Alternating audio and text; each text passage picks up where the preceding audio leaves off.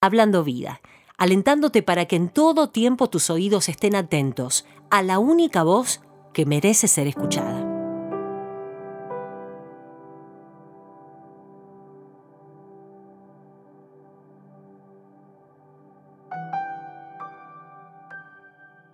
Debajo del enebro, lugar no deseado, pero muchas veces visitado.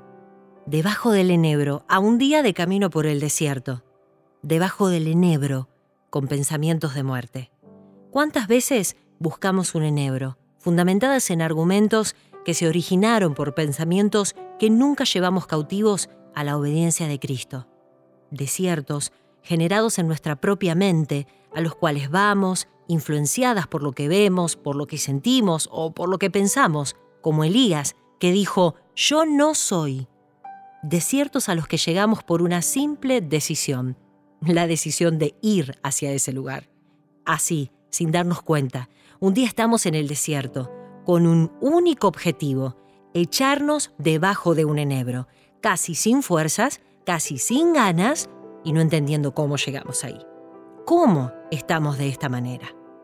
Hoy te invito a reflexionar, a detenerte y a observar cada uno de tus pensamientos, sobre todo aquellos que hacen que apartes tu mirada de Jesús esos mismos que hacen que te mires a ti misma, enfocándote en lo que te dijeron que sos, en lo que sentís que sos y, ¿por qué no?, en lo que naturalmente sos y estás intentando cambiar a diario.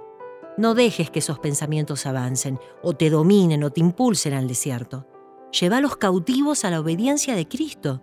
Esta simple decisión a la que le sigue la intervención divina es la llave que cierra la puerta del desierto. Nuestro ayudador, nuestro amigo, el Espíritu Santo que vive en nosotras puede renovar el espíritu de nuestra mente y darnos la mente de Cristo. Sí, la mente de Cristo.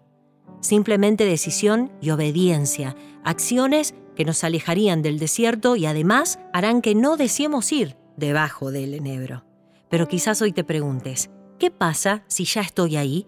Si hoy tengo esos pensamientos.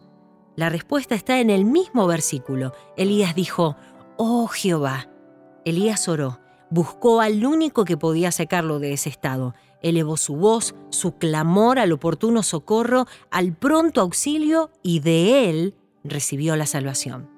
Hoy te desafío a que le cierres la puerta al desierto y si ya estás ahí, no te quedes debajo del enebro.